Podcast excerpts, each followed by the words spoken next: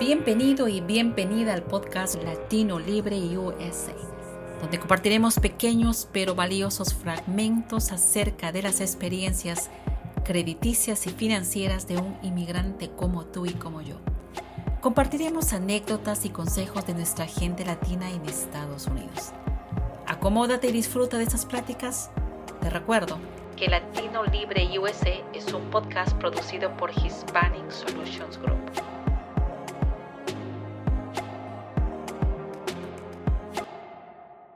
Latino Libre, otra vez, una, testimonios interesantes de un inmigrante a otro inmigrante. Y el día de hoy tenemos a una chilena, ella tiene ya 50 años y nos va a contar su experiencia en los Estados Unidos, eh, como la experiencia que compartimos en cada episodio en Latino Libre USA.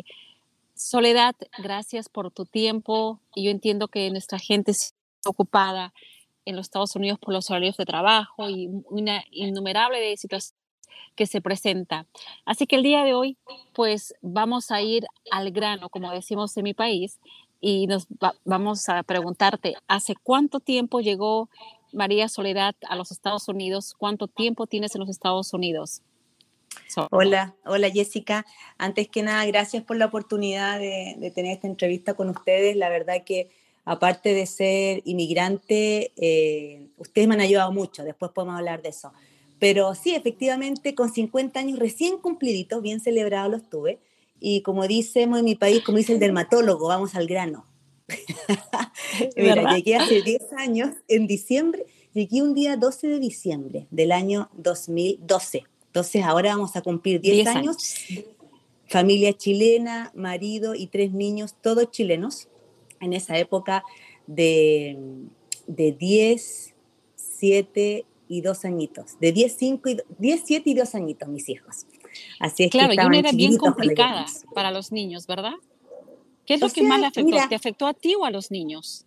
Mira, yo creo que estábamos en el límite de que al finalmente no nos afectó. Si, si, bien Simón, que ya tenía 10 años, le costó un poquito adecuarse al sistema de estudio, es lo único, porque en donde estábamos nosotros, nosotros no llegamos directo desde Chile, nosotros estuvimos cinco años en Indonesia, en la isla de Papua. ¿Por qué? Porque mi marido es ingeniero civil en minas, hay mucha minería en Chile. Entonces tuvimos la oportunidad de, siempre queríamos, cuando salga la oportunidad, vamos a salir del país, salió la oportunidad y así lo hicimos. Y estuvimos cinco años viviendo en Indonesia y después nos venimos para acá. Fue como una etapa de transición. Entonces, y que nos sirvió bastante como familia, eh, era un lugar tercer mundo, o sea, hubo que adecuarse bastante. Y cuando se dio la oportunidad de venir al primer mundo, yo dije, tomémosla, porque si yo vuelvo a Chile, no voy a salir de Chile. Y yo quiero tener que mis hijos conozcan otra realidad también. Bueno, que ya llevamos 10 años, eh, muy bien, la verdad. ¿Y qué, qué realidad, qué realidad, eh, con qué realidad tú te topaste? Porque a veces lo que podemos ver en la televisión algunas veces es completamente diferente a lo que pasa en la realidad en los Estados Unidos, especialmente para un inmigrante. ¿Qué es lo, lo primero que dijiste no sabía que era así? La abundancia. Cuando yo llegué acá, es que yo venía más encima, si bien Chile también pertenece al tercer mundo, la verdad que está bastante más eh, ubicado que Indonesia en términos de, de, nivel, de profesión, de nivel cultural, de nivel económico, pero igual, sigue estando en el tercer mundo. Yo vine de un, digamos, un casi un cuarto mundo. Entonces, el, el impacto fue aterrizaje forzoso.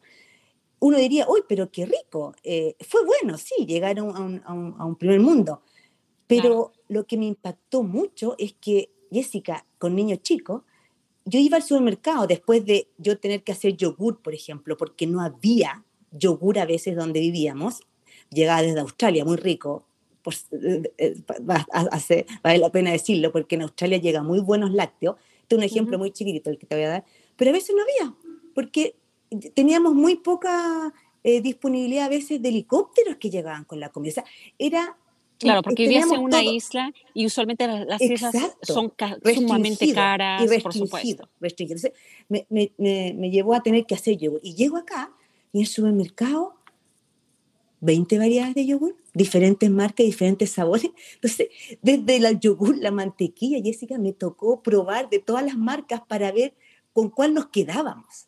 Y fue mis tres meses más estresantes que uno, uno dice, pero ¿cómo? Bueno, es que es adecuarse a, una realidad desde partir de la comida.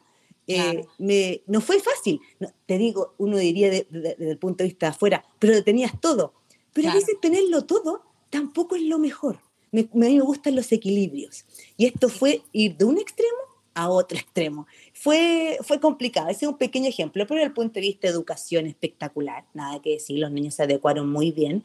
fíjate que nosotros, no es que cometimos un error, ¿ah? pero de ignorantes también, eh, y por otras familias chilenas que habían acá en el área minera, eh, nosotros metimos a nuestros hijos en el colegio internacional primero, colegio privado. Imagínate, era muy, sigue siendo muy, muy costoso, muy exclusivo, y la verdad es que ese fue como el error que pagamos al año y medio que llegamos acá porque los niños estaban en ese colegio y yo empecé a hablar con mis vecinas y me empecé a dar cuenta que todos mis vecinos, yo vivo en Eden Prairie, todos los niños iban a los colegios de Eden Prairie, empecé a visitar los colegios espectaculares y dije, ¿por qué estamos pagando más por educación si la educación es muy buena? Lo que pasa es que uno viene de un país, de Chile, donde la educación pública es privada. Es muy mala. Claro, y tienes que acceder la privada. Claro, Yo, yo, me crié en educación privada, pero aquí nuevamente el extremo entre el público y privado es, muy, es mucho dinero. Entonces nos vimos en la necesidad de tener que sacarlo. Entonces eso a mí no me gustó porque ya hicieron un cambio, se habían ambientado al colegio y había que hacer otro cambio al año y medio. Y para ello yo sé que fue ahí, digamos, un poquito costoso, si me pregunta.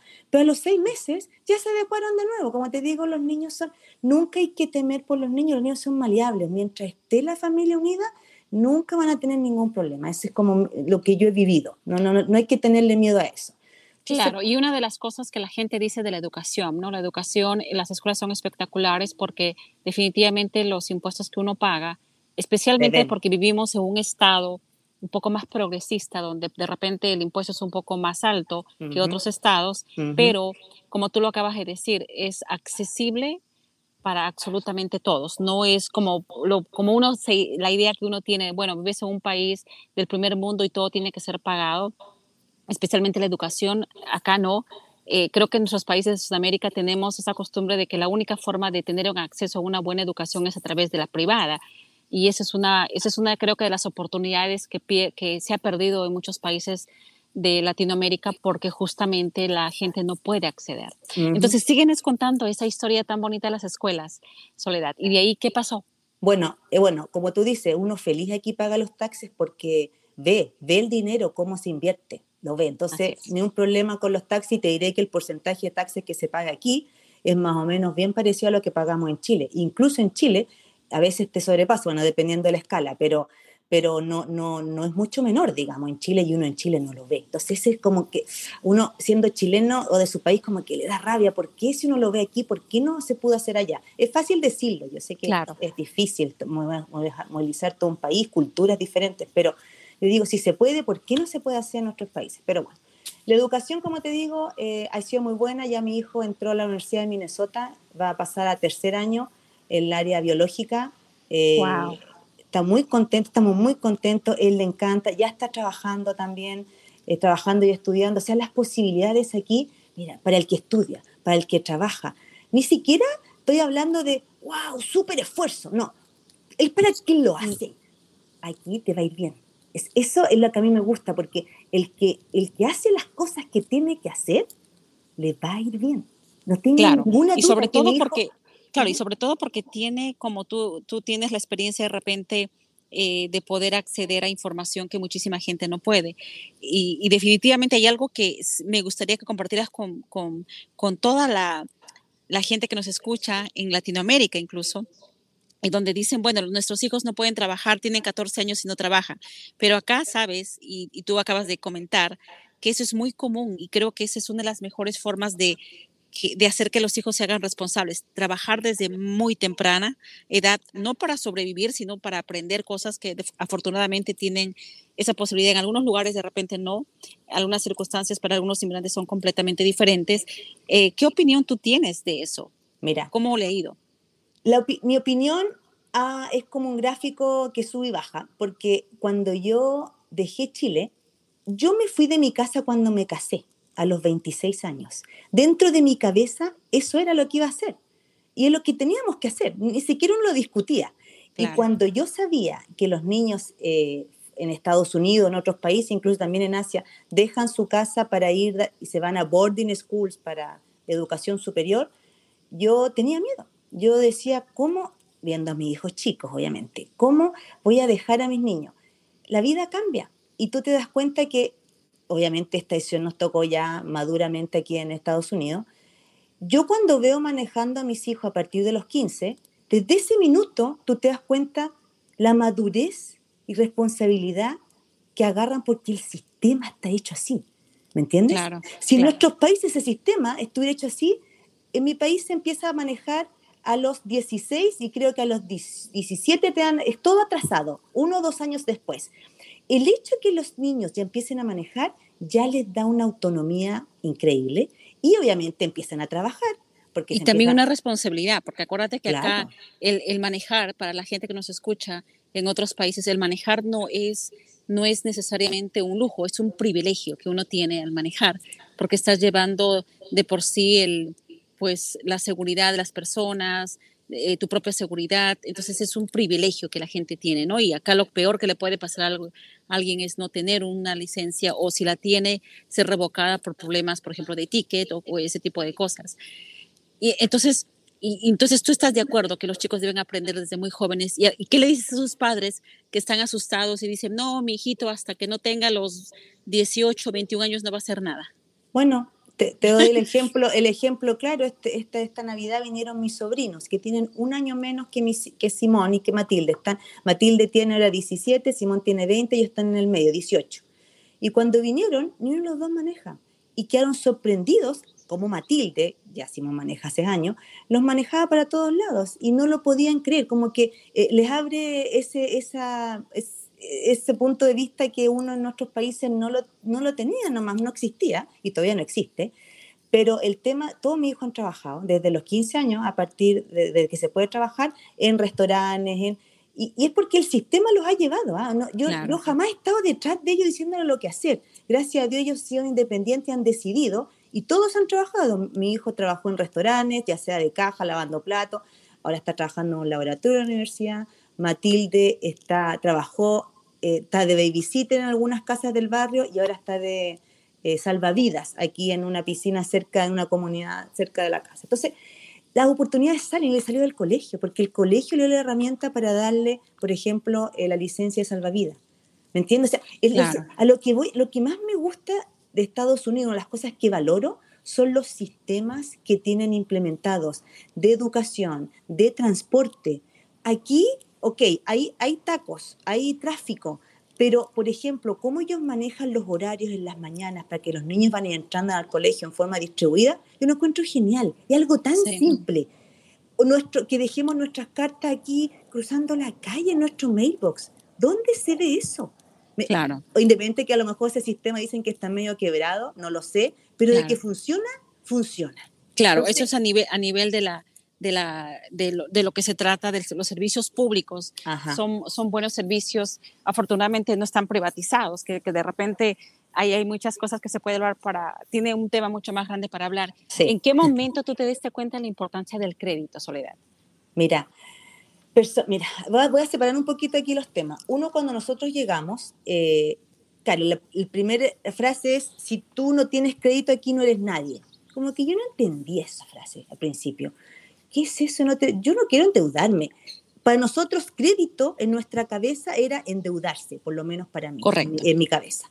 Correcto. Entonces, yo no saqué crédito. Es uno de los primeros errores que, por años, nunca saqué una tarjeta. Todo lo dejé en manos de mi marido. Primer error. Señoras, Inmediatamente ustedes llegando a este país saquen crédito, saquen una o que el marido le ponga el nombre a ustedes para que vayan creando crédito si todavía no trabajan. Ese fue el primer error que cometí. Y después me di cuenta que yo vine a sacar crédito a lo mejor después de cuatro años estando acá. Fíjate, es que no lo necesitaba porque estaba mi, niña, mi niña, que ni siquiera iba al colegio, tiempo completo en la casa, preocupada de las niñas, los, usted sabe siendo mamá de tres, eh, eh, uno es taxista y de todo, o aquí no, no hay ayuda. Pero mira, fue, fue difícil en el sentido en que uno llega a un lugar en que tiene que hacerlo todo, pero por el, por el otro lado, qué manera de empoderarse uno. Ahora, yo creo que nosotros, sobre todo las mujeres que estamos en la casa y que después salimos a trabajar ya cuando podemos, como que no le tememos a nada. O sea, ya, ya habiendo criado los hijos acá sin ayuda, siendo de la casa o de, de, movilidad para movilizar a los niños, que uno lo tiene que hacer todo, eso también nos empodera y eso es súper bueno porque eso nos da la, la, energía, la fuerza para decir, oye, yo en un país extranjero no me tengo que sentir extranjera. Yo si yo formo parte de los sistemas, te, te, vas a sentir parte de ese sistema y si lo sigues, te va a ir muy bien. Entonces, por eso hay que, hay que meterse en el sistema, no temerle a los sistemas. El sistema bancario, vamos, saquemos una, saquemos una chequera, saquemos una cuenta de crédito, empecemos a hacer crédito. Y crédito no necesariamente es endeudarse. Ahora, por el lado de que después yo decidí, siendo que tomé un, par de trabajos, eh, que yo soy ingeniera civil industrial de profesión, alcancé a ejercer 12 años en mi país y después yo en Indonesia no trabajé, tuve el regalo de poder criar a mis hijos personalmente, sin ayuda de nanas que tenía en mi país. Eh, y fue un regalo increíble. Y llegando acá, ya los niños más grandes, dije, ¿sabes qué? Yo estoy lista para empezar a, trabajar. de nuevo. Y, y, ahí sacamos la green card y me puse a trabajar en un par de trabajos que no me satisfacieron mucho hasta que decidí estudiar y sacar mi licencia de realtor. Wow. ¿Y qué te motivó a sacar eso? ¿Qué te motivó? Tener mi propio, yo siempre me ha gustado tener mi propio negocio, es una cosa que desde, siempre estaba en mi cabeza. De hecho, en Chile yo tuve un negocio de aseo y planchado a domicilio con otras dos amigas y lo llevamos por cinco años hasta que me tuve que mover por minería, por trabajo de mi marido, a una ciudad al sur de Chile y después ya nos movimos a Indonesia. Siempre el bichito de tener mi propio negocio era, está ahí.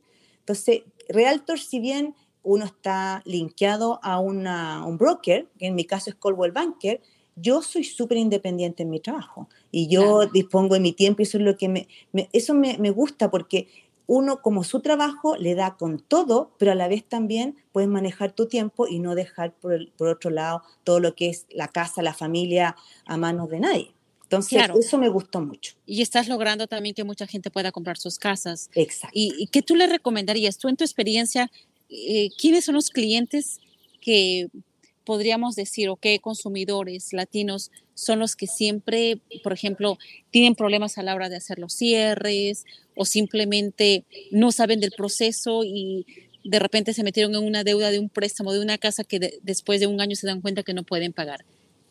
¿Tú qué consejo le puedes dar a ellos? Eso lo vivo a diario, porque la mayoría de mis clientes son latinos y, y me, de, he decidido dedicarme a ese nicho de mercado, porque creo que hay una oportunidad inmensa de gente que no sabe cómo comprar una casa, lo, quiere hacer, pero no tiene idea cómo. Entonces, cuando yo entré en este negocio, aquí la mayoría de los agentes va y empieza a mostrar casa. Yo me di cuenta que yo no podía hacer eso. Yo con mis clientes tengo que ir un paso más atrás, llevarlos de la mano, explicarles y yo parto reunida con un lender, con un prestamista primero.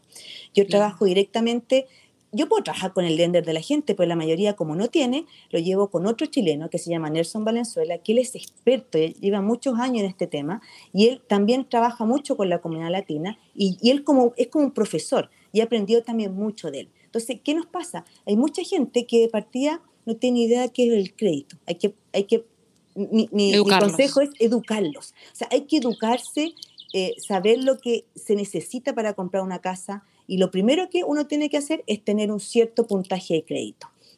Entonces, una vez que uno pasa esa barrera, a la gente que le digo yo, a ver, ojalá siempre pagar las deudas a tiempo, no, no, no retrasarse las deudas. Si quiere hacer crédito, hay maneras bien fáciles, ustedes son súper expertos, pero cuando uno no tiene crédito, oye, uno no tiene por qué endeudarse, saca una tarjeta de crédito, solamente ocupar el 10% y ahí ir pagando el mínimo. Increíble cómo se puede hacer crédito. Hay maneras y esa la explica por lo general esta primera reunión. ¿Y qué pasa cuando viene un cliente y, el prestamista le dice, sabes qué? Eh, no puedes aplicar por los 400 mil que estás pidiendo, sino solamente por 200 mil. Porque a veces mucha gente sueña, ¿no? Dice, bueno, yo quiero mi casa de 200 mil, pero hay que ser realista y el banco te va a decir que no. ¿Tú qué dices a ellos? A esta mm. gente que nos escucha ahorita y dice, pues yo apliqué y no me dieron. Mm. ¿Qué consejo tú le puedes dar como como, bueno, primero como madre, segundo como esposa, tercero como y como una persona que está pensando en que realmente la prosperidad no es tanto en vender la casa por vender, sino en que esa persona realmente tenga un patrimonio. Exacto. Mira, a esa gente que, por eso es muy importante, antes de ponerse a buscar casa, y eso es lo que le digo a mis clientes, al juntarnos con el lende nosotros los aterrizamos. Hay gente que estaba cerca del valor y otra gente que, como tú dices, pensaban que podrían comprar una casa de 400, pues se dan cuenta que con sus ingresos, con los gastos que tienen, no pueden. O con su crédito, que está muy bajo. Muchas veces nosotros hacemos un plan con los clientes y a veces se demoran seis meses en, superar su crédito, eh, en arreglar sus gastos y aumentan un poquito ese monto mínimo, pero ya, ya el hecho de aterrizarlos, ellos se dan cuenta, bueno, por último yo ando buscando una inversión, una casa. Por último, después en el futuro, o a lo mejor en cinco años más, te vas a poder mudar a una casa más grande, pero ahora tienes que ser realista en tu realidad. E, eso es súper importante. Por eso es tan importante esta primera reunión que yo digo, cuando quieren comprar casa, informarse para saber en qué terreno están pisando. Y ahí después buscamos la casa cuando ya estamos seguros que podemos obtenerla. Perfecto. Dime, Soledad, ¿qué, le, qué, eh, qué sueños tienes tú? Oh, muchos. Ah. Mira, me llamaste en un día bien especial porque hoy acabo de ir al Departamento de Ciudadanía y acabo de dar mi test para hacerme ciudadana y lo pasé. Así es que en un mes más puedo poder decir que soy, tengo una nacionalidad eh, estadounidense. Gracias a Dios no pierdo la chilena, así que voy a tener ambas. Ese es un sueño que yo tengo, porque todavía no tengo, eh, y, que, y que con el esfuerzo y con la constancia y con la paciencia se van cumpliendo. Y este, y este era uno que yo tenía y estoy muy, muy contenta por lo que sucedió hoy día. Eh, no es difícil, pero hay que tener paciencia, porque una vez que tú sacas tu green card tienes que esperar cinco años más para aplicar. Y fíjate que se pasaron muy rápido, muy rápido, así que no, hay que no hay que ni siquiera temer, es solo let it be, como digo yo, déjalo ser y va a venir, pero hay que ser ordenado en la vida. Hay que igual que para comprar una casa, le digo a mis clientes, ordénense. Si quieren hacer un gasto ahora en el proceso de compra de casa, no lo hagan. Cálmense. Después, si quieren, una vez que ya ahí van, si que pueden, cuando puedan. Bueno, todo eso eh, me ha servido mucho también para mi vida, el, trabajar como realtor. Eh, y para mis hijos. Y aprender, claro. Y poder también advocar por la gente que aún no puede mm, sacar sus papeles por una u otra razón, siguen pagando impuestos en este país y, definitivamente hay muchas que se puede hacer y yo sé que estás tú ayudando a esa comunidad que sabemos que es la comunidad que de verdad merece nuestro apoyo. Eh, gracias, gracias Soledad por, por tu testimonio de un inmigrante a otro.